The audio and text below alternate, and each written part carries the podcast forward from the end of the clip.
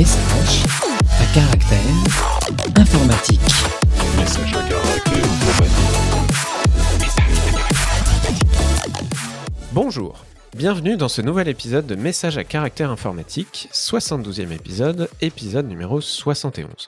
Nous sommes le 2 juin 2022 et aujourd'hui je suis accompagné de gens merveilleux tels que Yannick Guerne. Bonjour Yannick, qui, qui êtes-vous et que fais-tu dans la vie? Bonjour à tous, euh, je m'appelle Yannick Duerne, je suis développeur à Clever euh, depuis moins de 3 mois. Je bosse euh, sur les bases de données et autrement je tiens un blog technique avec tout et n'importe quoi, tout ce qui, tout ce qui m'intéresse en fait dans la technique. Tu fais également pas mal de Twitch, si je dis pas de bêtises? Oui, aussi. Ah, on mettra les liens pour que les gens euh, suivent ta chaîne. Nous sommes également en présence de Pierre Zemb. Bonco- Bonjour Pierre, qui es-tu et que fais-tu dans la vie? Bonjour à tous, du coup je m'appelle Pierre Zemb et quand je joue pas au squash, euh, je fais de l'opérationnel et un peu de Rust. Ah, donc aussi, euh, aussi dans les bases de données chez Clever Cloud. si Également, ouais. Et enfin, nous avons l'honneur de recevoir un invité merveilleux qui s'appelle François Téchenet. Bonjour François, qui es-tu et que fais-tu dans la vie? Bonsoir. Euh, du coup, bah, je m'appelle François et je suis développeur chez Startree. Euh, donc, on est une société qui faisons un produit en SaaS pour mettre à disposition une base de données qui s'appelle Pino, qui est sous fondation Apache, et de fournir plein de choses autour de ça pour faire de la grosse data, de la grosse donnée. J'ai l'impression d'être face à trois euh, Jean-Michel bases de données euh, aujourd'hui. Euh, Ça va bien se passer. Euh, tu, tu participes à, à d'autres trucs dans la communauté, François? On te voit dans quelques conférences. Tu es même organisateur d'une conférence, Oui, si je dis pas de oui, bêtises. je fais dans le monde d'avant. Je faisais beaucoup de choses dans le monde d'avant. euh, et maintenant, j'en fais encore beaucoup. Donc, je suis organisateur de Sony Tech. Je, suis, euh, euh, je fais partie du regroupement des meet techniques de Montpellier, même si on est un peu, euh, on essaye de relancer. Je donne quelques confs un peu partout en France. Euh, on a peut-être déjà dû me croiser. Et du coup, bah, je parle de plein de choses différentes. Même si je suis notamment plutôt dans le monde back-end, un petit peu de programmation fonctionnelle et dans le, binôme dev et gestion cloud, puisque je, fais de l'opération aussi et je mets à disposition des bases de données, mais moi je le fais en code, donc juste en gestion d'infra. Super. Tu as aussi une chaîne Twitch, si je dis pas de bêtises, qui était très active pendant le confinement. Ouais, qui est pas active en ce moment, mais que j'espère relancer et peut-être qu'on fera des trucs avec Akanoa justement. euh, et pour rentabiliser tout ce Un setup, grand moment. voilà, pour rentabiliser tout ce setup incroyable qui a été payé bien évidemment et que je n'ai pas encore pu rentabiliser. Et grâce à ça, je peux faire des choses comme ceci. C'est non. Voilà. Voilà. La, la soundboard a commencé, elle est inaugurée, c'est parti. Euh, et j'avais une dernière question pour toi, François. Donc moi, je suis plutôt front-end, euh, je, connais des bases de données, mais euh, Pinot, comment tu me le résumerais par rapport à... Moi, je connais PG, MySQL, je connais des trucs un peu graphes, genre Neo, je connais des trucs un peu documents, genre euh, Mongo ou autre. Tu, me le classes comment euh, Dans quel cas c'est vraiment vachement plus pertinent que, d'autres bases. Alors c'est fait pour faire de la grosse donnée, euh, littéralement. C'est une base colonne, c'est une base colonne qui est faite Ah, pour en fait euh, prendre des données en real time. Et en fait, c'est une des bases qui est dans le segment de ce qu'on appelle euh, l'analytique temps réel. Euh, et donc l'analytique temps réel pour les utilisateurs, c'est-à-dire qu'en gros, le but du jeu de ce genre de base, c'est de fournir des données, enfin des bases de données distribuées qui vont avoir un throughput très fort en termes de latence de, de réponse de query sur des gros volumes de données, mais aussi des, de la fraîcheur de données, donc la, la latence d'ingestion. Et euh, tout ça, bien évidemment, en étant capable de supporter pour euh, énormément d'utilisateurs. Donc euh, globalement, on est dans le segment des bases comme Druid, ClickHouse et du coup Pino. Et c'est une base qui a été créée du coup chez LinkedIn pour régler leurs problématiques internes quand ils avaient des, des besoins d'analytique temps de réel, comme par exemple quand tu vas sur ton feed, ton feed LinkedIn, à savoir combien de recruteurs tu as vu, combien de recruteurs sont venus voir ton système. Bah, c'est en temps réel en fait. À chaque fois que tu rafraîchis ta page, si un recruteur vient sur ta page, dans la, la seconde qui suit, tu as ton compteur qui a été mis à jour. Et bah toutes ces données temps réel en fait d'analytique, il fallait bien un truc pour les computer. Et vu qu'ils n'avaient pas tous les pré-computer toutes les 5 minutes avec euh, du temps de calcul, bah, ils ont créé une base de données pour euh, gérer ça à haute échelle. Donc euh, on parle de millions d'événements d'ingestion en seconde, etc. sous la seconde.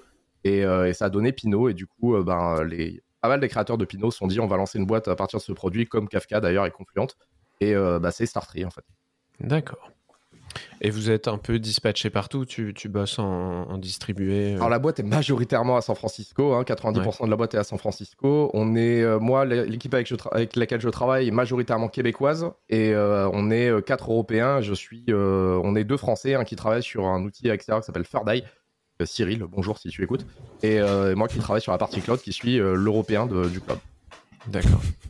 C'est beau. Tu es l'Européen du cloud. Exactement. Mot-clé. Super. eh bien, François, bienvenue parmi nous. Et euh, on va commencer tout de suite avec deux, petites annonces euh, Clever Cloud hein, pour euh, juste rapide pour commencer. On a sorti un, add-on, un, Matomo Manager pour, remplacer Google Analytics. En, deux mots, Pierre, tu peux nous dire vite fait Ouais. Alors, euh, du coup, euh, Matomo, c'est un remplaçant open source de Google Analytics. Donc, pour rappel, la CNIL, en fait, a, a, a rendu Google Analytics euh, illégal en France. Et euh, l'idée, c'est de, de pouvoir déployer un Matomo en, en one-click. Donc, euh, voilà. Pour pouvoir se- partir de Google Analytics. On vous, on vous incite à lire le blog post pour tous les détails. En fait, ça va auto-déployer sur Clever un, PHP, un MySQL, un Redis, etc. Tout ce qu'il faut pour que ce soit bien configuré. Et euh, c'est managé avec les, la dernière version. On, suit les versions au, fur et à mesure. Euh, N'hésitez pas à lire si vous voulez en savoir plus. L'autre annonce, c'est qu'on a sorti un, ce qu'on appelle le Ticket Center. Donc, c'est un, une évolution du, de la petite bulle de chat qu'on avait pour discuter avec euh, notre super équipe de, support qu'on a chez Clever. Et donc maintenant, avec ce Ticket Center, vous allez euh, pouvoir avoir plusieurs discussions euh, en parallèle sur plusieurs sujets différents et vos collègues vont pouvoir suivre les, discussions et ça, ça, ça manquait vraiment. Donc n'hésitez pas à lire le, lien du, blog post qu'on aura mis en description. Donc ça, c'était pour les, petites annonces Clever. On, on commence tout de suite avec la veille techno et euh, bien entendu, on va commencer par donner la parole à notre invité François. Tu veux nous parler de d'académie française et de jargon peut-être? Alors oui, alors ça c'est le, le- celui qui a été rajouté euh, ce matin parce que dans mon coworking, il se trouve que je, je suis avec beaucoup de traducteurs. Et euh, du coup, on a souvent des, des grands débats sur le- les lingots euh, bah, techniques, etc. Et moi, je suis également un gros joueur. Et ce matin, on m'a linké un article justement. euh, alors attention, c'est The, The Guardian? Non, The Guardian. The Guardian, ouais. Guardian. Euh, où justement, en fait, qui, qui relaye, où apparemment, euh, il y a eu une annonce qui a été faite par le ministère de la Culture, je crois, si je me souviens de l'article, en tout cas, fait avec l'Académie française, pour, bah, du coup, franciser tous les termes qui sont liés donc, aux jeux vidéo, qui sont extrêmement anglophones. Donc, par exemple, on a des pépites comme le fait que euh, streamer devient joueur animateur en direct, euh, que le fait que le cloud gaming devient le jeu vidéo en nuage, ou l'e-sport qui devient le jeu vidéo de compétition. Donc voilà, comme d'habitude, euh, on n'en aura rien à faire, mais sachez que maintenant l'Académie française veut que vous francisiez vos termes euh, de gamer. Voilà. On, on en a vu des, des pires hein, quand même, genre les- l'acolyte des, des illustres pour Ah, dire un follower, c'était pas mal. Mais là, euh, ouais, le jeu vidéo en nuage, j'aime bien. C'est Joueur animateur en direct, moi, c'est celui que je retiens. Moi, Ah, j'ai hâte de voir la traduction de Adekari. Ah oui, ça, non, Ça va mais ça très très rigolo. Adekari, c'est un, c'est un rôle dans un jeu vidéo qui s'appelle euh, LOL. C'est du LOL, ouais. Qui- D'accord, ouais. Et dans la euh, Ligue des légendes. La Ligue La des Ligue légendes, des légendes, du coup, ouais. Bien évidemment, je suis joueur attaque attaque dommage euh, et je suis du coup, De le support. le support. Mais attends, t'es pas support? Non non, je suis carry. Mais support? Non mais on va jamais y arriver. Le bordel. Bien, encore des termes qu'on n'utilisera pas forcément, euh, qui nous font un peu sourire. euh. Alors surtout qu'en plus, le- celui qui me fait le plus rire, c'est streamer, parce que en fait, ce qui est bien, c'est qu'ils ont mis streamer comme joueur animateur en direct, sauf qu'ils oublient une partie, c'est que streamer, c'est pas forcément que des gens qui font du jeu vidéo, même si ça a été popularisé via ça. Euh, parce que typiquement, à Cano et moi, on, on joue pas, quand on se met sur Twitch, on, on code. Ah Et non, on coup, fait on- du just chatting, non? C'est ça? Ah, voilà, non mais c'est... voilà. Bref, passons à autre chose, parce que sinon, il va, on va y passer 4 heures. On va jamais y arriver. On va faire un effort pour pas dire trop de termes euh, anglais aujourd'hui, ça va être marrant. Euh, on enchaîne avec un lien de Yannick qui va nous parler de, NixOS. Euh, oui. Alors, euh, Nix, c'est François qui me l'a fait découvrir durant un stream. Ça a l'air d'être un peu le fil conducteur de cet épisode. Nix, c'est un système de packaging qui se base sur l'immutabilité de tout ce qu'on installe. Tout ce qu'on va installer va avoir un checksum mais de manière euh, hiérarchique en fait. Les dépendances vont avoir leur checksum et les dépendances des dépendances vont avoir leur propre checksum et ainsi de suite.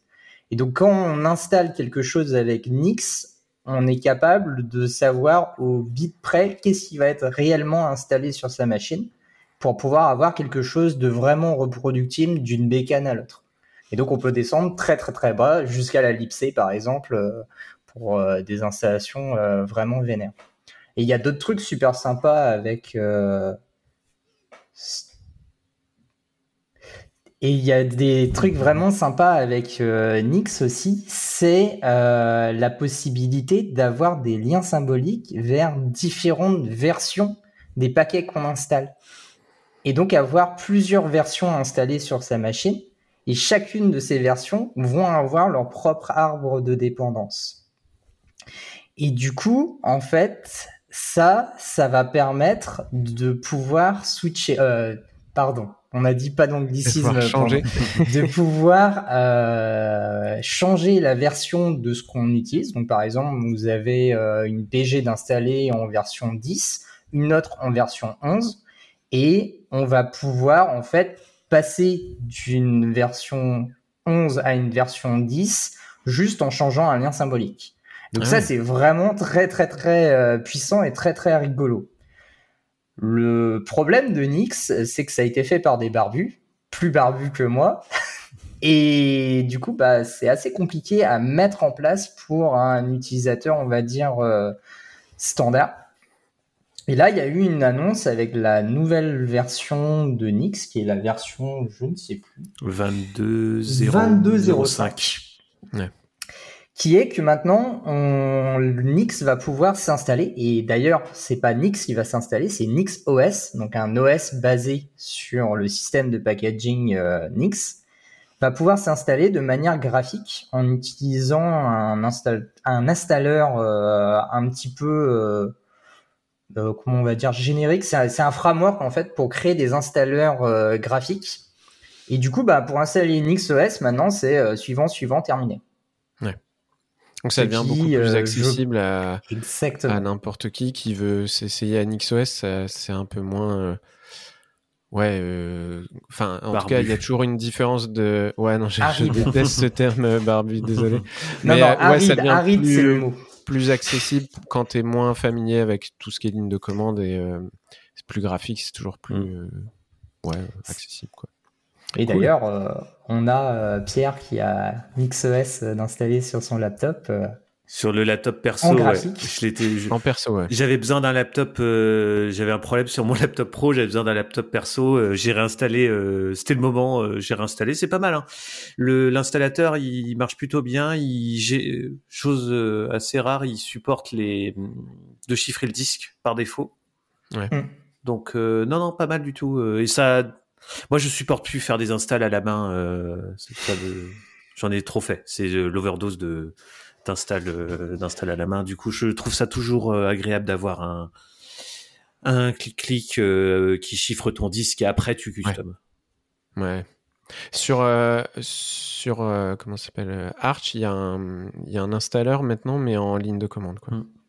François, tu voulais dire ouais? Ouais, bah c'est le, fameux truc effectivement par rapport à l'aridité, c'est que bon bah c'est l'installeur NixOS, bah je pense qu'il doit avoir des trucs pour euh, faire des packages Nix derrière, euh, parce que il est vrai que euh, en- moi je, conseille avant de, tenter du NixOS de déjà essayer d'utiliser Nix sur sa machine comme un gestionnaire de paquets, hein, juste pour faire des même des environnements de développement. hein. c'est le premier truc euh, que moi j'ai essayé de faire avec un Nixshell pour lancer un, un environnement de développement dans un projet qui soit pas lié au au, euh, au système. Ce que je trouve d'ailleurs mieux foutu que Docker, en vrai, quand on commence à essayer de travailler dans ce genre d'endroit. Euh... Ah, parce que Docker c'est chiant, parce que tu montes un conteneur, mais du coup il faut monter ton, les, tes disques locaux dans le conteneur pour qu'il y ait une espèce de sortie, tu as des gestions de permissions un peu nulles. Euh, Enfin, tu te prends souvent la tête, tous ceux qui ont essayé, on s'est un peu toujours pris la tête. Alors que dans NixOS, c'est vraiment, euh, vu que c'est beaucoup plus basé sur juste de te faire travailler dans un, un file system qui est immutable, c'est vachement plus simple pour ce genre de cas en tout cas. Et, euh, mais c'est vrai que c'est ultra aride. hein. Et les... En fait, la documentation officielle, elle est assez dure à comprendre. Langage de configuration, je sais pas si c'est du Haskell ou si c'est un truc basé sur Haskell, mais euh, Faut se le fader. Ça pique. Ah, ouais. c'est- c'est c'est horrible. eh. C'est j'ai jamais autant fait de copier-coller sans comprendre ce que je faisais pour avoir ce que je voulais.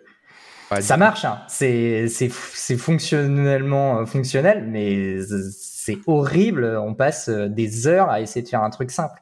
Mais une fois que c'est fait, c'est fait. Quoi. Ouais, Et c'est reproductible. en fait, ouais, Et c'est ultra cool, mais c'est ça fait un peu partie de ces langages, euh, enfin ces trucs un peu abscons comme DAL sur lequel en fait tu vas passer des heures à te taper la tête pour au final voir la valeur du truc et dire à quel point c'est génial. Le problème c'est que tu te rappelles tout ce chemin que tu as tapé où tu te dis Ouais, Ah, vraiment oh mon Dieu. Je suis un grand adorateur de Dal, à cause de toi aussi d'ailleurs. On mettra peut-être un lien vers DAL euh, pour ceux qui se demandent ce que c'est euh, dans, les, dans les notes. Ok, super. On, enchaîne avec un lien de François euh, qui va nous parler de, Vector. Euh, ouais, alors du coup, euh, moi je suis un grand utilisateur de Vector au travail. Donc euh, ceux qui connaissent pas Vector, c'est un, agent en fait de collection de logs et de métriques qui a été développé par Timber.io à l'époque et qui maintenant fait partie de Datadog puisque Timber.io a été racheté par Datadog. Donc c'est un agent qui permet de configurer des sources et des syncs et des transformations au milieu, donc autour de la métrique et des logs. Euh, moi je le trouve très bien parce qu'il a beaucoup de sources, euh, il y a beaucoup de syncs, beaucoup plus en tout cas que ceux que je connais, type FluentD, etc. Euh, je les trouve en plus écrits en Rust, donc forcément j'étais forcément conquis dès le début. Mais en vrai, je trouve que l'agent est vraiment très bien. Et là, ils ont sorti du coup la 0.22. Euh, donc il y a quelques breaking change à, aller vérifier si jamais vous voulez monter de version. Sinon, il y a des trucs que je trouve très cool ont été ajoutés, notamment le fait que maintenant dans les syncs, on avait déjà un sync HTTP qui existait, mais maintenant ils ont rajouté un sync WebSocket qui est vraiment très cool pour euh, éviter de rouvrir des connexions en boucle et éviter de devoir batcher. Euh, on a quand même on a un support des boucles qui est fait dans leur espèce de langage qu'ils appellent VRL, qui est en fait un langage qui permet de remapper des, sources en fait et des, et des sorties euh, en termes de données, donc sur les métriques et les logs. Donc ça c'est quand même cool. Ils ont rajouté un- une source qui est le GCP PubSub, donc euh, qui était un peu manquant euh, si on, était sur GCP. Et euh, ils ont fait quelques optimisations de perf et encore plein d'autres trucs. Allez voir le billet de blog, etc. En tout cas, si jamais vous connaissez pas Vector, moi je vous encourage à aller regarder parce que je trouve que c'est un super outil. Je suis complètement d'accord. On en a en, on en Pierre, a en prod. dire, euh, ouais, on en a en prod pour euh, gérer euh, des access, euh, des access logs et deux trois conneries. Et on aimerait, euh, on va, on va améliorer euh, la partie. euh, Enfin, on, on va investir dans, pour le coup, dans dans, dans Vector. Euh, Est-ce que tu sais si euh, hum, euh, la, la partie tracing est atterrie dans la 0.22 Parce que je sais que c'était un truc euh, qui était en, en draft, qui était, euh, ça a commencé à être émergé, mais je sais pas si ça a été release, je pense pas. Alors je l'ai pas vu dans le billet de blog en tout cas, dans Ouais. la 022, j'ai rien vu qui parlait du tracing. Après, euh, effectivement, euh, peut-être qu'ils ont rajouté des trucs qui sont pas encore annoncés vu que c'était expérimental, enfin, ou alors peut-être que je l'ai pas vu tout simplement parce que. Je pense que c'était. Moi, j'avais vu qu'ils avaient mergé les primitives de, de tracing. Donc, comme ça, tu peux envoyer, tu as des traces OpenTelemetry, tu peux te dire que tu, que tu les collectes euh, également dans Vector, ce qui est quand même plutôt pas mal. Ouais, parce que c'est vrai qu'un des gros avantages de Vector, c'est qu'ils supportent beaucoup de formats en entrée, euh, en termes de sources et beaucoup de sorties aussi. Euh, avec leur VRL qui permet de faire les transpos, c'est vraiment plutôt pas mal. Il y a pas mal de supports, mais il y a encore des trucs qui sont manquants parce que, en vrai, même si je trouve que j'ai pas trouvé de trucs qui se connectent à autant de choses et qui supportent autant de formats, bah, il y a toujours des trucs à rajouter puisqu'il y a, il y a toujours des nouveaux formats. Euh, Team là, j'ai au, au- au boulot, j'ai, euh, on est en train d'essayer de travailler à envoyer des, des, des stacks euh, JFR. Euh, bon, bah, euh, je dis bien que Vector, il a pas le support des- du format JFR en input, quoi. Hum, hum. Et surtout, il est léger. Et Oui. c'est Rust, c'est full en BD, tu le prends, tu le poses, ça tourne. Tu voulais dire quelque ouais. chose, Yannick?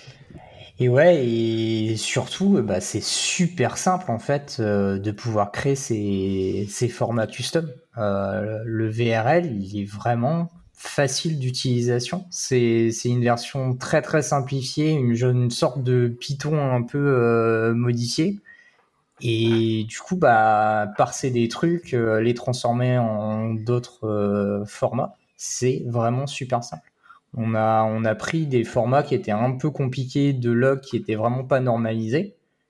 Et bah, ça a été super simple dans mon ancienne boîte euh, de créer vraiment une, une centralisation des logs venant de Python, de Java, de d'autres vecteurs, parce que vecteur peut être à la fois serveur, agent et puis rebalancé sur d'autres agents. C'est c'est vraiment euh, un produit de ouf. Quoi. Cool.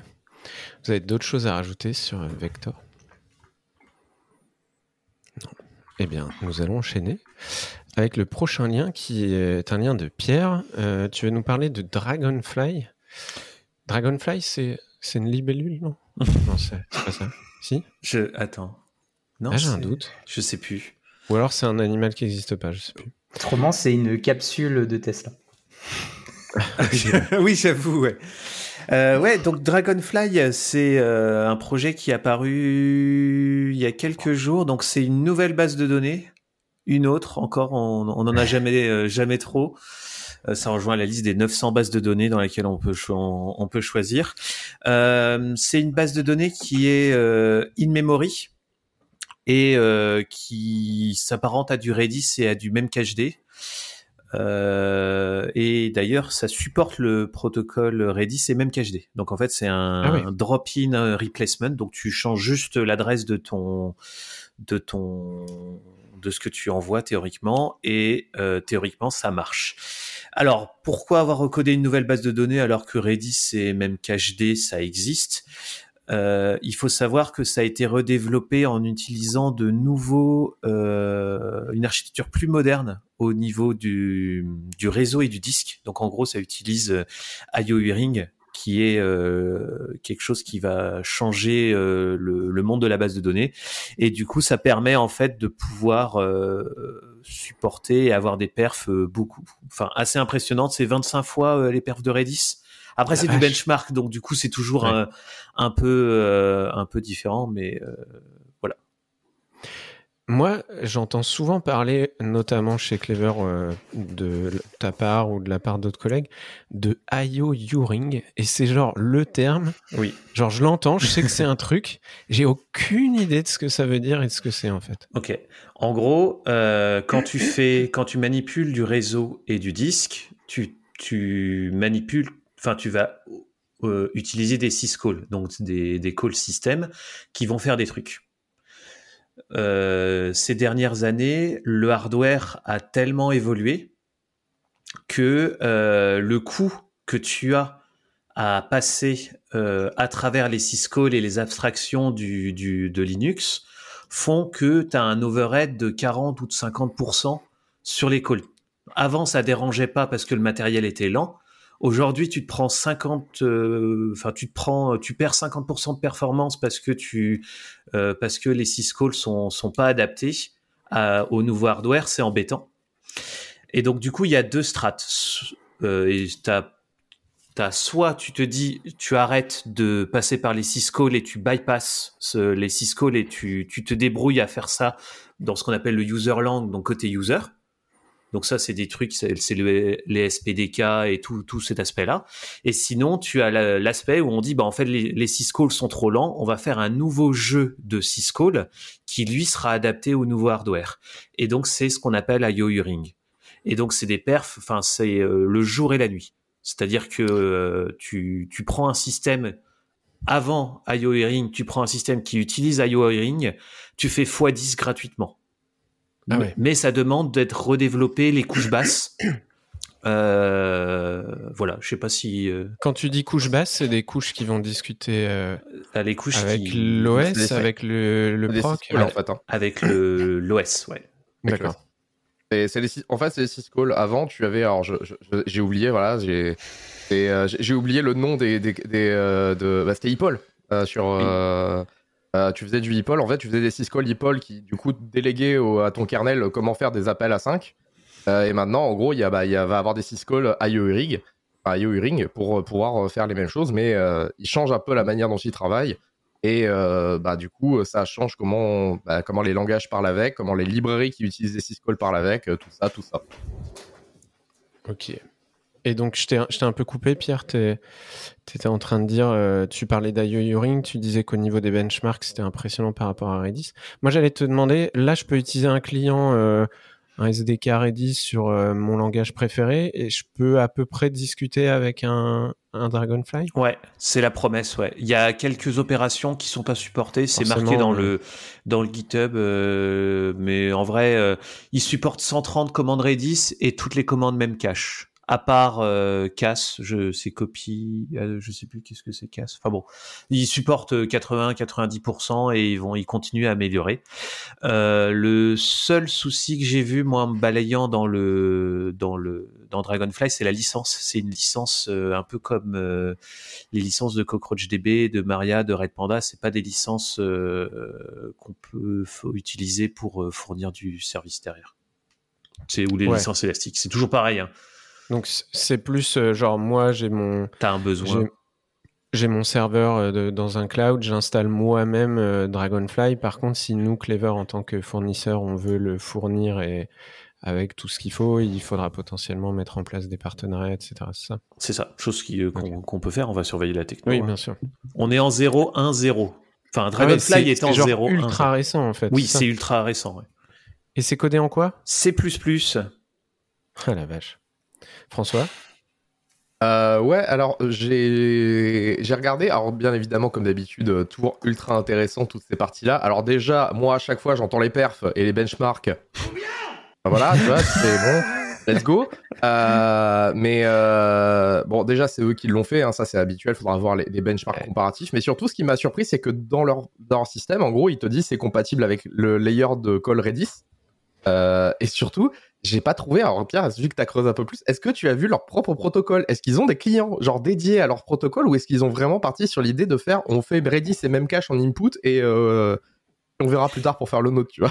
C'est dans la v... dans la 02. En fait, on est en 01. Ils ont, ils veulent faire la Redis même cache en compatibilité et ils veulent faire un, client qui patate un peu plus et qui aura leur propre proto Dragonfly. Après, j'ai pas regardé si euh, comment ça se passera en compat, mais j'avais vu une histoire de euh, avoir un client qui patate un peu plus. euh, on va faire notre propre proto.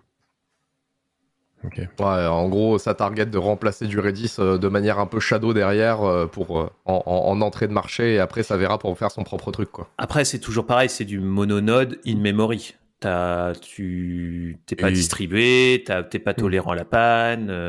Euh, c'est toujours la Du même chose. 0-1, c'est du 0-1. Oh là là, de suite, le mec il arrive. Par contre, il tape, ça, euh, par contre, ça, ça patate. quelle indignité quoi. Vraiment, le mec il, il tape sur du 0-1. Oh. Euh, par contre, les gars, vous venez d'exploser le compteur d'expression anglaise depuis tout à l'heure entre Cisco, le... Ah, tu tiens Ça- le compte? Moi, j'ai arrêté au etc., bout de là, la c'est fini. dixième minute. Juste vous vous rattraper en disant sa patate, qui est peut-être une expression bien française, mais, mais voilà. Pardon. Euh, cool. Est-ce qu'on a d'autres choses à dire on, on va, on va suivre un peu ce que ça devient, mais forcément, c'est une 0-1. J'imagine que on a largement le temps de voir venir avant que ça arrive dans je ne sais quel rayon du radar euh, Southworks. En, en Euh, fait, c'est tout neuf, quoi. que on a des. Enfin voilà, ça fait partie de ces espèces de nouvelles. Je pense que Pierre est d'accord avec ça aussi, même s'il pourra me contredire. C'est c'est un peu sous cette nouvelle génération de bases de données qui est un peu en train de venir euh, euh, garder les protocoles, mais venir essayer de remplacer euh, les, les bases existantes en venant rajouter un peu plus de patates et de perf. Quoi. Je contredis rien. Tu pourrais, hein Et donc, avant d'enchaîner pour nos auditeurs, Dragonfly, c'est bien, euh, bel et bien une libellule euh, en anglais. D'accord. On s'imagine Dragonfly, un truc énorme, mais. Euh, on va enchaîner avec un lien euh, plutôt euh, front-end, on va dire, qui est un lien que j'ai ramené moi. Donc, ce qui est bien, c'est que ça me permet de caler pour la première fois, je crois, dans le podcast, que maintenant, chez Clever, on a une équipe front-end. Je ne suis plus seul, on a recruté trois personnes. Et notre alternant, Mathieu, qui était là depuis bah, quasiment deux ans, est en train de terminer son alternance, donc il, va bientôt passer à temps plein. Du coup, le, channel de Veille Techno qui alimente le podcast euh, est un peu plus fourni en, en lien front-end. Et notamment, j'ai un collègue qui a partagé un article euh, qui vient de, de UX Design qui s'appelle The Dark Yellow Problem in Design System Color Palette. Donc le, le problème de la, du fameux jaune sombre qui veut tout et rien dire. Euh, et en fait, c'est vachement intéressant. euh, alors, c'est pas du tout radiophonique puisqu'on est en train de parler de couleurs, Euh, mais je vous conseille vraiment de, de le lire et surtout d'aller voir les exemples. Mais en gros, quand vous avez un design system, que vous bossez particulièrement sur une application de gestion, mais disons que c'est moins vrai sur un site institutionnel un peu, un peu marketé. Mais dès que vous êtes sur une application de gestion, bah, on va reprendre les, les codes très, enfin, plus ou moins universels du, du feu tricolore. Euh, le vert, c'est quand ça va bien. Le rouge, c'est quand ça va pas. Le bleu, c'est quelque chose qui reste en général assez neutre. Et euh, l'intermédiaire, comme sur un feu tricolore, c'est le jaune. Sauf que le jaune, il a une euh, luminosité relative, qui est un terme technique avec un algorithme pour calculer euh, sa valeur, euh, qui est pas du tout le même qu'un bleu, un vert ou un rouge. Et, en fait, ça pose énormément de problèmes. Et donc là, dans l'exemple qu'il cite dès le début, imaginez-vous des, des, petits, des petits badges, un, petit rectangle où il y a un statut, in progress, ready, error ou ce genre de trucs. Souvent, on va associer ces trucs-là à des couleurs. Donc, le in progress va être bleu, le error va être rouge, euh, et puis bah on va parfois avoir un statut qu'on a envie euh, un peu entre le ça va bien et ça va pas, hein, qu'on va mettre en jaune. Euh, et donc c'est très facile d'écrire en blanc, enfin c'est très facile. C'est facile d'écrire en blanc sur du bleu, du rouge et du vert. Encore faut-il respecter les, ratios de contraste euh, nécessaires pour euh, l'accessibilité. Mais écrire en blanc sur du jaune ou écrire en jaune sur du blanc, c'est en général la recette pour faire n'importe quoi. Et, euh, du coup, il explique un peu, avec énormément d'exemples de captures, ce que eux, dans leur système, ils s'autorisent à faire et ce qu'ils s'autorisent pas à faire. Euh, et, notamment, il arrive sur le problème du, dark yellow, du jaune sombre, qui est en fait une espèce de marron, quoi. Enfin, et, et c'est pas mal parce qu'il va souvent dire on va mettre énormément de jaune très clair euh, en fond. Par contre, on va jamais écrire en blanc dessus, et c'est potentiellement les rares fois où on va s'autoriser à, utiliser cette espèce de, jaune foncé, de, marron. Euh, encore une fois, c'est pas radiophonique, je suis désolé, mais euh, allez lire l'article, c'est passionnant. Euh, euh, au final, si vous y intéressez peu, ça vous fera des rappels sur les ratios de contraste, sur l'accessibilité, sur bah, le concept de luminosité relative, et ça vous permettra d'aller d'aller taquiner vos, vos, propres collègues si jamais votre design system est, a des problèmes de ce genre-là sur, les couleurs. Je vous ai aussi mis un lien sur un site qui permet de calculer la luminosité relative d'une couleur. C'est un pourcentage. Et, euh, donc en général, vous choisissez un bleu, un rouge, un vert qui sont à peu près dans la même luminosité relative pour pas qu'il y en ait un qui ressorte plus que l'autre. Et si vous essayez d'avoir un jaune qui est au même niveau, bah il va pas être jaune, il va être euh, clairement marron ou autre. Enfin c'est tout le problème. Voilà. Euh, je ne sais pas si vous aviez pris le temps, parce que je l'ai posté tard, de, regarder les exemples sur le lien. Et si ça vous inspire euh, quelque chose. Euh. C'est des trucs auxquels je n'ai jamais fait attention. François, ouais. Ouais, bah moi justement, c'est. Alors, j'ai pas eu le temps de voir les liens. Enfin, j'ai vu le lien, je suis passé en diagonale parce que c'était ce matin tôt et que j'avais d'autres trucs à lire. Mais euh, je vais vraiment aller voir parce que typiquement, ça rejoint la une des problématiques qu'on a eu nous en ce moment euh, au bureau. Parce que, en gros, on fait un back-office pour nous euh, sur la partie cloud. Et bah, en fait, alors c'est un peu étonnant, mais nous, on a une équipe qui gère vraiment la, partie UI front qui est visible par les, les, les, les customers SaaS, hein, les, clients SaaS. Et du coup, bah, on, on a d'autres choses à faire. Quoi. Ils ont plein de choses à faire. Du coup, on a un back-office et on le développe nous-mêmes. Alors, je peux te dire ah. qu'effectivement, c'est un peu un délire. Disons qu'on sait que c'est un truc un jour on va se faire jeter quand il y aura des, des, vrais des vraies personnes qui savent faire de l'UI euh, et euh, des designers qui vont venir pour nous faire quelque chose. Et on a eu le problème parce qu'on a justement des gestions d'opérations et justement, j'ai un collègue qui a essayé de faire des trucs comme ça en passant du vert, jaune, rouge sur un truc de statut pour avoir un, statut lisible de ce qui s'est passé sur les flux d'opérations. Et le jaune, c'était une putain de dégueulasserie. C'était bah immonde. Euh, vraiment, le rouge et le vert, tu fais bon, c'est un peu. Bon, ouais, bon, ça, les mecs qui gèrent des serveurs qui les ont fait, donc bon, tu, tu vas pas, faut pas formaliser quoi. Mais, euh, mais, derrière, vraiment, même en se formalisant pas, tu faisais vraiment le jaune, c'était un vrai problème quoi. Le orange, le rend se place bien, je trouve. Oui, alors, euh, euh, mais en orange, tu, tu, restes en général sur une, une, luminosité assez Enfin, tu retrouves des problèmes assez similaires au jaune, mais un, un, peu plus tard. Mais en termes de contraste et d'accessibilité, ça reste très problématique le, orange. Et, euh, Et donc, ouais, non, moi, si, je peux vous donner des conseils, euh, si vous baignez là-dedans, euh, lisez l'article, c'est hyper intéressant. Vérifiez vos ratios de contraste, faites auditer vos applications par des professionnels, et, etc. En tout cas, le- l'article était, était cool. On arrive très vite sur une couleur de moutarde, en fait, euh, enfin, de jaune foncé. C'est marrant. Euh, on va enchaîner sur un autre, euh, un autre lien un peu, euh, un peu front-end CSS avec un, un lien de, de Yannick. Tu vas nous parler de d'unité de, de mesure en CSS, euh, si je dis pas de bêtises. Oui, on va continuer avec le bloc euh, CSS, mais cette fois-ci de la vision d'un développeur back-end, donc qui fait jamais ou presque euh, de CSS dans sa vie, mais qui des fois on en a besoin pour euh, faire des choses très très, on va dire, rapides, pour faire par exemple du back-office comme, comme François. Euh, avant de découvrir euh, Pico CSS, j'utilisais euh, Bootstrap pour faire euh, mes back-office, mais des fois j'avais besoin de faire un module qui était vraiment spécifique. Et à chaque fois, en fait, bah, c'était l'enfer pour moi quand j'essayais de faire quelque chose qui devait rentrer dans un écran qui changeait de taille. Parce que bah, j'a- j'avais pas toutes, les connaissances pratiques pour euh, comprendre comment marchait le système d'unité. Donc je l'ai appris à la dure, en, à coup de, euh, de euh, Mozilla Documentation. Je sais plus comment il s'appelle, MD, Le MDN. MDN. ouais, MDN. Mozilla Developer Network. Enfin, ouais. Et bon an, mal an, bah, j'ai réussi à faire ce que j'avais envie de faire. Et ben, à cette époque, j'aurais bien voulu avoir euh, l'article que je vous propose aujourd'hui, parce que bah, déjà, le site, il est super beau. Juste, Ouais, euh, c'est- La- le site de Josh euh, Como. Exactement. Qui est juste. Enfin, c'est dingue. Il est trop, trop bien son site.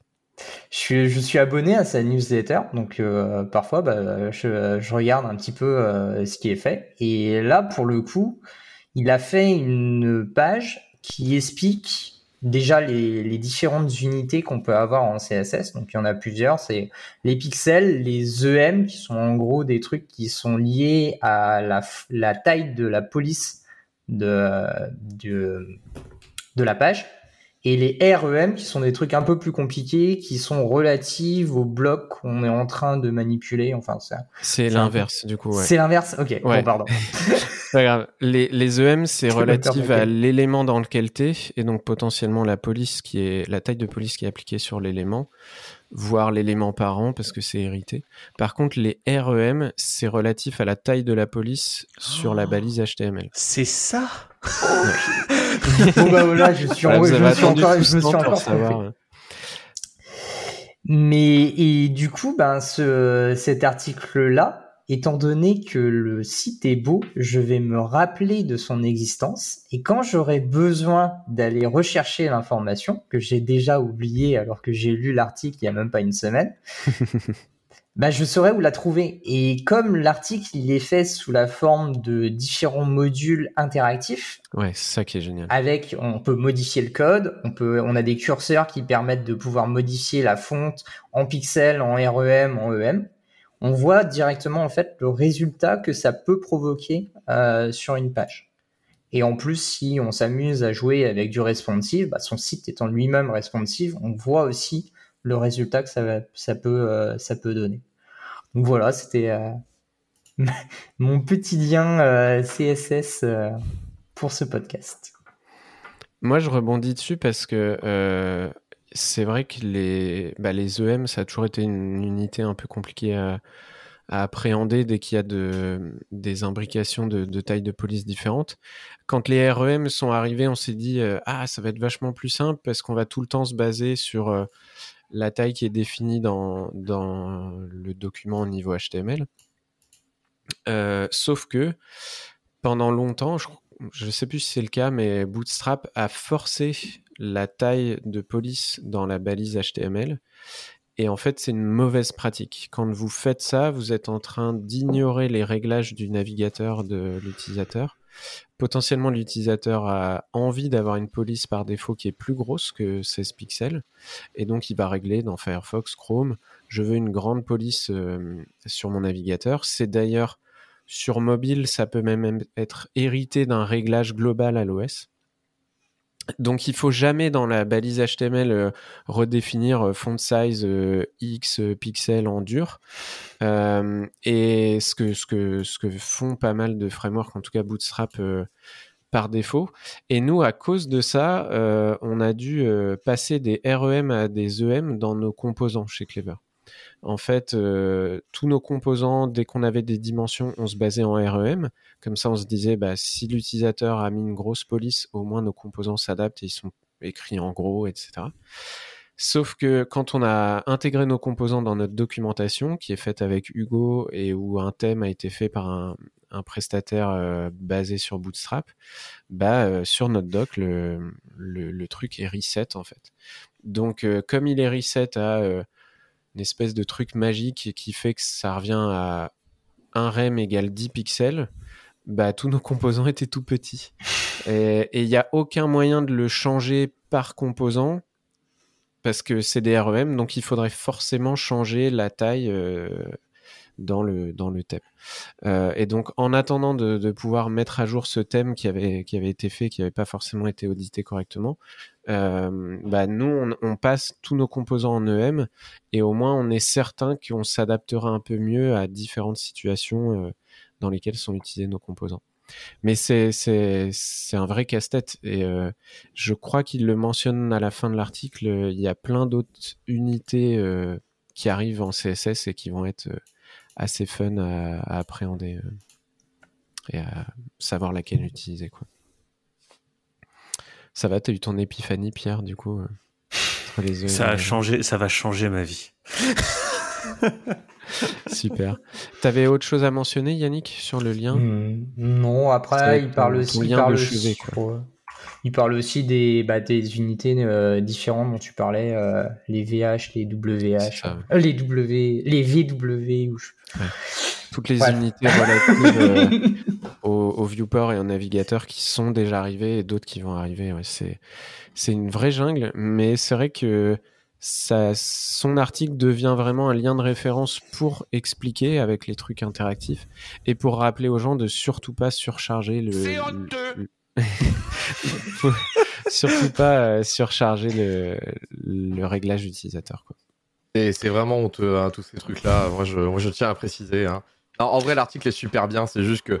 Bah, c'est toujours le même truc. À chaque fois que j'ai un truc sur CSS, je le lis, je trouve ça super intéressant. Et après. Et tu vas euh, l'oublier. Et en fait, comme je n'en fais jamais et que c'est ma hantise, en plus, Hubert, tu le sais très bien, on en discute, c'est vraiment je, peux faire beaucoup de choses, mais alors le CSS, c'est un truc qui, moi, me passe totalement à côté. Je sais qu'il faudrait que j'approfondisse et j'ai pas le temps. Et du coup, tu sais, c'est ce truc qui reste dans un coin où à chaque fois tu te fais Oh, c'est trop cool, mais en fait, tu... moi, je l'utilise jamais, quoi. Je pense qu'il faut bah, surtout essaye, pratiquer. Essaye Pico CSS. C'est très, très rigolo. Non, tu n'écris que de l'HTML.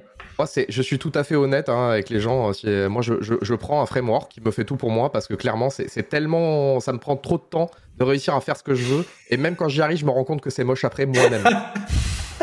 Oui, mais maintenant, tu sais que tu dois en prendre un qui a des jaunes et des, couleurs warning accessibles et, bien. bien c'est pour ça que maintenant, je demande aux gens qui font quel est le framework que vous me recommandez le plus. C'est ça. Le coup de filet à un ami. il me répond et j'arrive et je fais oui.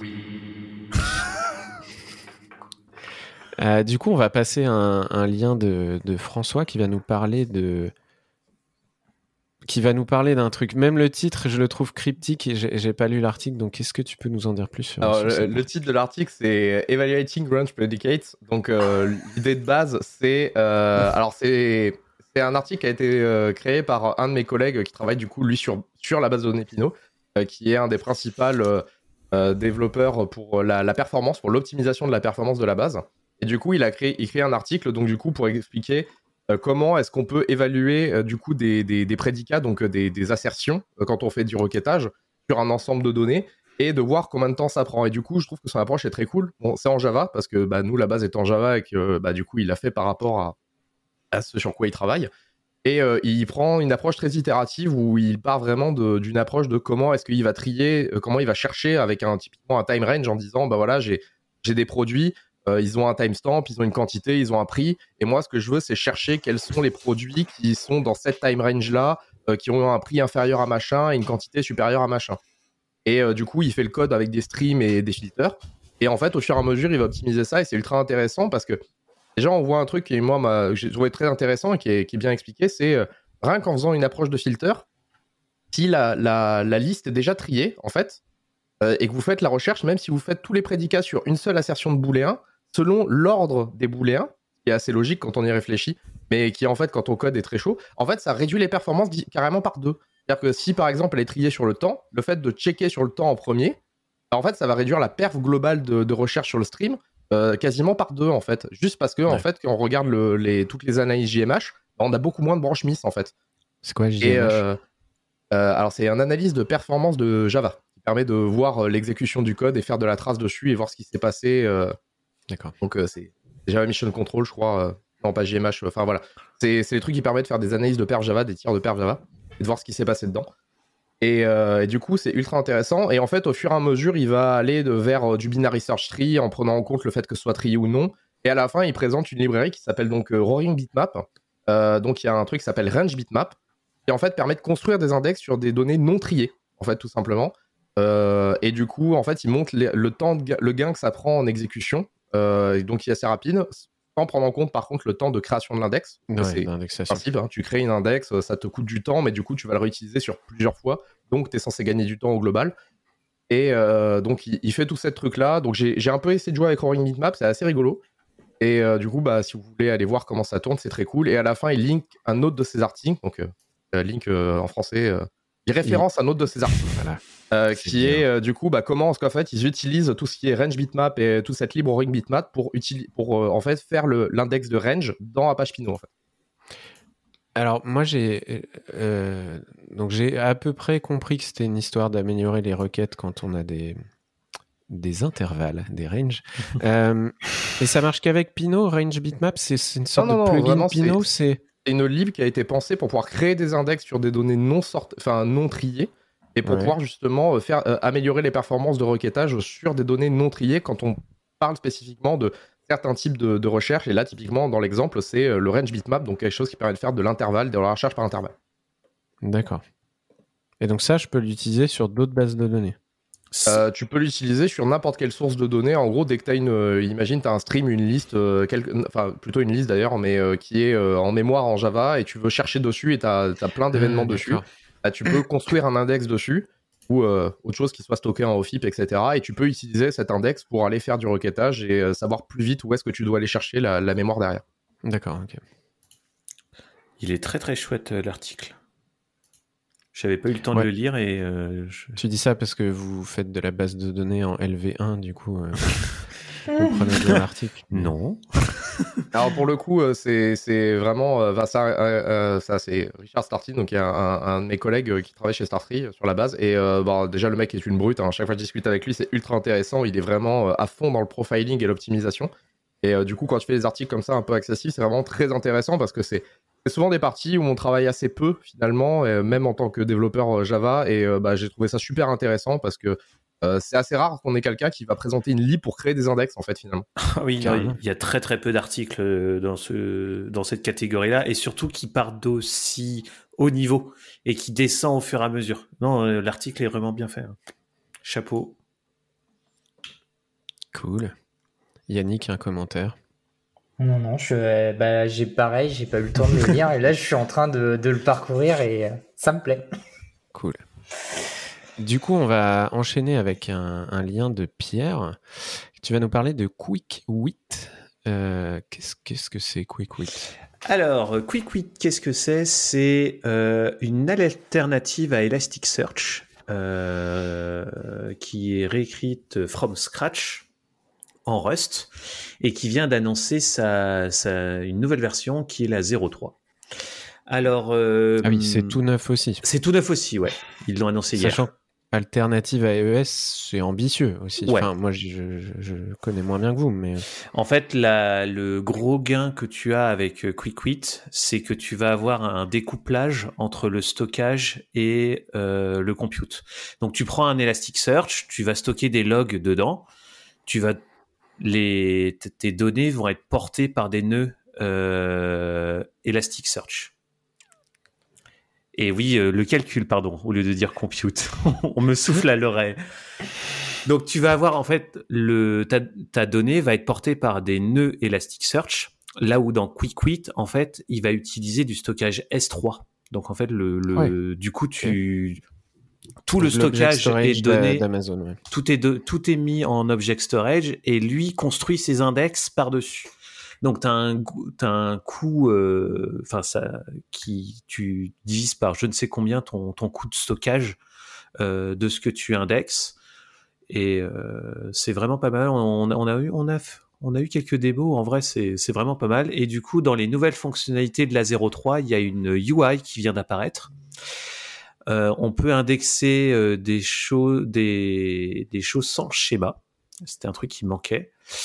Euh, ils sont compatibles maintenant avec l'aggregation API de d'Elasticsearch. Ils sont compatibles avec le proto euh, de- d'Elasticsearch pour ingérer, pour, euh, ingérer les documents.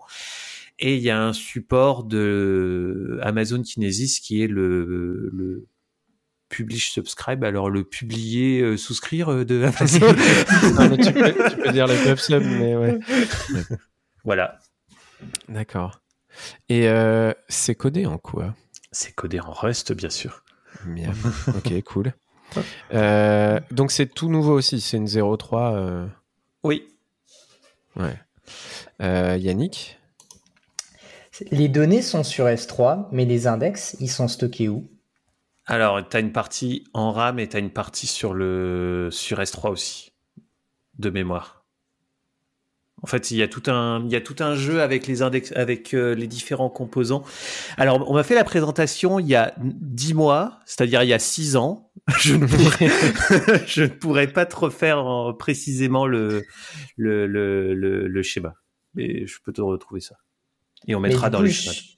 Du coup, euh, chaque nœud, entre guillemets, euh, va avoir son propre index, ou il va y avoir un moyen euh, que les index soient partagés pour, par tout le monde J'ai pas compris ta question. bah, si, les, si les index ne sont pas dans un point centralisé, il faudra quand même pouvoir les distribuer à d'autres personnes, parce que les, les autres, Oui. je sais pas, clients euh, vont, vont pas reconstruire leurs index euh, Oui, tu as une en notion. T'as une notion. euh, ouais, tu peux partager un index euh, sans souci. Pour Ok. le coup. François, t'allais dire un truc? Euh, ouais, bah, moi, je, c'est pareil que Pierre, on, alors on m'en a longuement parlé. Alors pour le coup, je- je- c'est pas les, les créateurs du, du, de la base qui la démo, c'est, c'est, c'est un, un pote de Montpellier qui, euh, qui, est- qui adore cette base euh, et qui, euh, qui m'en avait parlé. Et euh, ça a l'air ultra intéressant. Et en fait, ce que je note, c'est surtout que ça, ça va beaucoup dans la mouvance de ce qu'on commence à avoir euh, dans la nouvelle génération de base ou, euh, même les anciennes qui essayent de, partir là-dessus, qui est vraiment cette espèce de décorrélation d'une partie du stockage pour aller vers du stockage froid, même si la DPF réduite, en fait, va vraiment réduire. Moi, je me souviens quand j'étais chez Elastic, avant qu'on parte, les, les premiers trucs, les derniers trucs qui étaient en train de sortir, qui étaient vraiment ultra attendus, c'était tout ce qu'on appelait le, le cold storage. En fait, finalement, c'était cette notion de dire, c'est intéressant d'avoir une partie, notamment gérée par la base, qui est de dire, ça sert à rien de garder toutes les données chaudes, euh, que ce soit en RAM ou en disque, beaucoup trop proches. Euh, et on peut balancer des choses en remote parce que le coût de stockage est vraiment réduit. Et euh, il y a plein de cas d'utilisation en fait où t'es pas obligé d'avoir accès ultra rapide à, à, cette donnée. Alors après, c'est des choix de base de comment est-ce que tu vas gérer ce truc-là, mais c'est une vraie tendance qu'on voit de plus en plus de euh, on veut avoir du calcul, on veut avoir du stockage, on veut avoir du stockage chaud parce qu'on a besoin de faire des choses qui sont vraiment mises sous pression. Typiquement sur Pinot, c'est ce qu'on a, on a beaucoup de trucs qui sont mis chauds parce que il y a beaucoup d'analyses temps réel. Mais d'un autre côté, euh, t'es pas obligé d'avoir 100% de ta base en accès rapide. Tu peux aussi te permettre d'avoir quelques latences de chargement euh, pour réduire tes coûts de stockage pour euh, 50% voire 70% de ta base dans certains cas, où bah, tu vas réduire ton coût de storage par euh, 2, 3, 4, et du coup, c'est énorme en fait. Euh, L'un d'entre vous peut expliquer un peu aux auditeurs un, un stockage à froid concrètement côté, côté euh, enfin, on va dire que c'est sur un provider de cloud quel qu'il soit.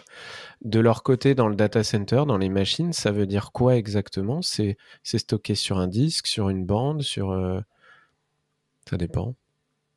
Ah, ça dépend. Généralement, ce que, en- ce que moi j'appelle communément stockage à froid, je sais pas, peut-être si quelqu'un va réussir, c'est en fait de- quand c'est c'est en fait par rapport au taux de temps que tu mets à lire. Si tu vas, tu vas, si tu regardes dans la RAM ou même un accès SSD local, euh, l'ordre de magnitude d'appeler un système comme S3 pour loader, euh, il est énorme en fait.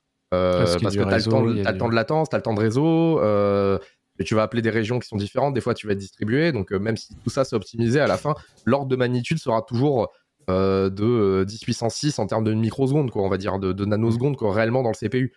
Et, euh, et sur, de la, sur du Rocket quand tu fais une base de données, bah, ce- cette différence de magnitude, elle est énorme. Donc après, derrière, comment eux, ils le stockent, etc., finalement, c'est pas tellement ça qui m'intéresse, c'est plus la notion de... bah, avant, on voulait quasiment que toutes les données soient accessibles dans un temps de latence très faible.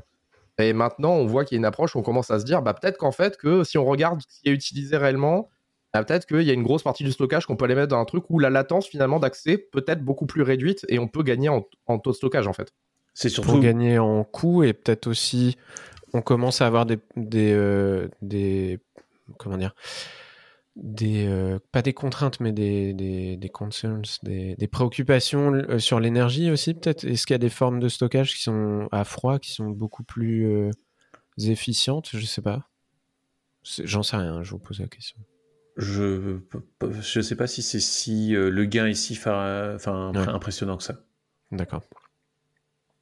Je- Énergétique, je sais pas. La rédaction ne s'engage pas. Ok. Voilà, c'est ça. Bon, je peux parler de latence, Enfin, typiquement de la diff Ouais. entre d'aller faire du, du glacier ou euh, d'aller faire du S3 chez Amazon. il y a une grosse différence de latence, mais après en termes énergétiques de comment ça tourne chez eux, je saurais pas dire. Ouais, Mhm. faudrait. Ok.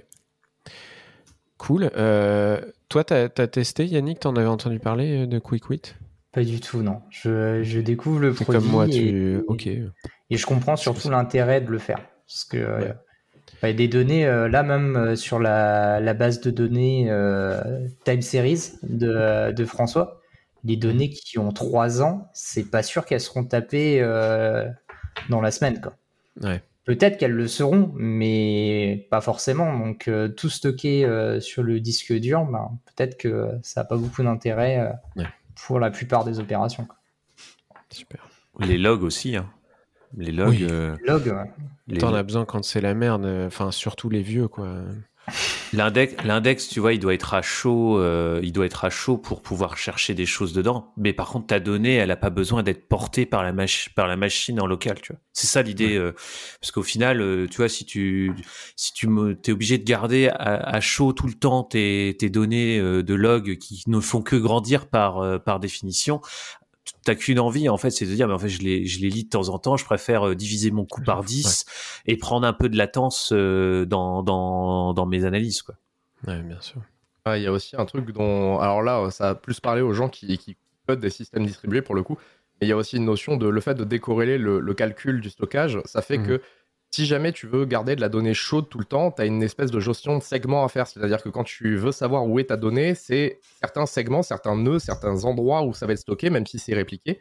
Alors que si elle est stockée à froid, bah, en fait, tu t'en fiches dans l'absolu de savoir quel nœud va venir euh, faire le, calcul. Parce que du coup, ta donnée, tu vas aller la chercher, en fait, à, l'instant T. Donc, tu as, toujours cette gestion à devoir faire. hein, elle existe toujours, mais elle est différente. C'est-à-dire que tu n'es pas en train de devoir gérer ta donnée où est-ce qu'elle est à un instant T, de toujours la garder chaude, parce que tu peux la déplacer, parce que de toute façon, elle est froide.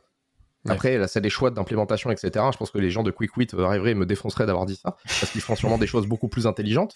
Mais dans l'idée, il y a quand même cette, cette manière de penser, ça change la manière dont on va segmenter la donnée et gérer la donnée à l'intérieur du système distribué. Cool. Euh, bah, du coup, on va terminer avec un petit, euh, alors une sorte de petit outil euh, de l'épisode entre guillemets. Euh, c'est que IntelliJ a rajouté le- une espèce d'éditeur de tableau euh, dans le Markdown. Yannick, tu peux, Oui. tu peux nous en dire plus? Oui, tout à fait. Euh, je passe mon temps à faire du Markdown en, en ce moment et euh, j'avais euh, des tableaux à éditer. Et en Markdown, bah, les tableaux, euh, c'est un, c'est un cauchemar, quoi. Parce qu'à chaque fois qu'on on rajoute une lettre, euh, il faut décaler tout le truc parce qu'autrement c'est pas joli. Et euh, du coup, ben, si on est un peu autiste, euh, on passe 4 heures à faire un tableau alors que c'était c'est plus simple d'aller sur un générateur sur Internet pour aller générer son tableau ce que je faisais avant. Et là, euh, IntelliJ euh, a eu la bonne idée de rajouter dans son plugin Markdown, qui est built-in, donc euh, il n'y a même pas besoin de l'installer, euh, ça fonctionne dès qu'on installe euh, un de leurs logiciels, euh, par exemple euh, IDEA pour, euh, Java qui est gratos, qui permet en fait de pouvoir faire de la manipulation de tableaux Markdown comme on pourrait le faire dans un Word. Donc euh, on édite son tableau et puis si on a envie de rajouter une colonne, bah, on dit euh, rajoute-moi une colonne. Si on a envie de centrer euh, les éléments dans la colonne, on dit centre-moi le truc. Si on a envie d'intervertir deux colonnes, on dit juste déplace-le à gauche, déplace-le à droite. Et pareil pour la suppression euh, ligne-colonne. Donc c'est un, truc euh, qui paye pas de mine, mais qui fait gagner beaucoup de temps. Ouais, c'est presque un peu WYSIWYG en fait maintenant. euh, Enfin, WYSIWYG. Ça, l'était déjà d'une certaine manière, mais il y a vraiment un côté autour des caractères de, de, de pipe et de tirer euh, un ensemble de, de, de contrôles avec des, des clics droits, etc., qui, est- qui est vraiment cool, je trouve. C'est ça, c'est- ça- Vous l'avez essayé les autres? Non, mais c'est vrai que, enfin, je sais que le Markdown, moi, je- j'utilise pas d'éditeur pour le faire, sauf pour les tables, parce que Ouais. les tables, on va pas se le cacher, c'est ultra chiant. T'es obligé de passer en colonnard, de prendre des trucs. je enfin, et éditer une table, c'est toujours un enfer. Alors, euh, autant tout le reste du Markdown, je le fais euh, sans, sans éditeur, autant c'est vrai que les tables, c'est assez cool d'avoir un truc pour t'aider. Et t'allais dire Yannick, je t'ai coupé. Ouais, ça- je voulais juste dire, en fait, ça rajoute des petits widgets autour du tableau où on peut faire du clic-bouton euh, sur euh, les différentes parties pour pouvoir faire nos opérations. Cool. Eh bien, euh, c'est ainsi que s'achève cet épisode et donc on va terminer avec euh, le choix musical de notre invité. Est-ce que tu peux nous en dire plus, euh, François, sur ton sur la musique que tu nous as choisie pour terminer cet épisode? Ah oui, je peux. Alors, je, je suis pas parti sur les trucs trop énervés, donc j'ai choisi de, de mettre en avant un groupe bon, qui commence à être assez connu sur la scène, qui s'appelle Polyphia, donc qui est un groupe de metal prog un peu mat rock. Euh, et j'ai choisi d'utiliser donc c'est full instrumental. Euh, alors moi j'adore personnellement, donc je, je- quand je dis que c'est connu, c'est connu dans les 10 personnes qui écoutent ce genre de truc, hein, on est d'accord. Déjà, tu viens, choisi- tu viens de nommer un sous-genre de métal qui est peut-être dans l'arbre des sous-genres de sous-genres de sous-genres Voilà, de donc, métal voilà, pour ceux qui sont, ils, niveau, quoi. ils verront où on est. Euh, pour ceux qui nous sachons, voilà. Euh, et du coup, j'ai choisi cette chanson-là qui est même pas la plus connue en fait qu'ils ont, tout simplement parce qu'elle met en featuring euh, donc euh, Mario Caramera et Eric Ansel qui sont en fait les deux guitaristes d'un autre groupe de mat rock que j'adore, est assez peu connu, lui qui s'appelle Chun. Et voilà, donc je trouve que leur style de jeu est vraiment très cool et ils s'intègrent très bien. Donc voilà, j'ai choisi de, partager ça. Et n'hésitez pas à aller dans la scène mat rock si vous vous intéressez parce que c'est ultra cool. Super. Eh bien, merci à toi, François, pour ce, ce choix musical. Euh, merci à, à tous les trois pour cet épisode. Euh, on, on mettra les liens euh, pour vous suivre vos chaînes Twitch d'animateurs en direct, je sais plus comment on dit. De joueurs on- animateurs. de joueurs animateurs live, direct, machin. Je vous remercie encore une fois. Merci à tous les auditrices, auditeurs. Et puis on se retrouve la semaine prochaine pour la deuxième partie, toujours avec François. À la semaine prochaine, au revoir. Salut